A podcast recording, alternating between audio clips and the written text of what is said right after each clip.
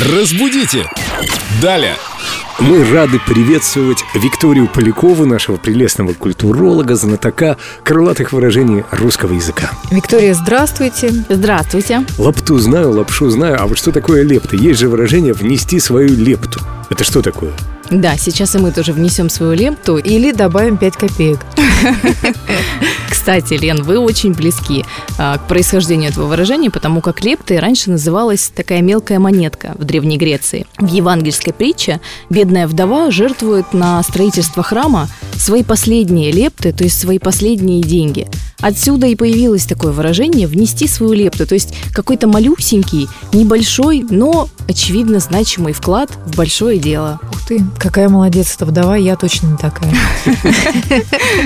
Я из тех, кто думает, что копейка рубль бережет, и нечего разбрасываться деньгами.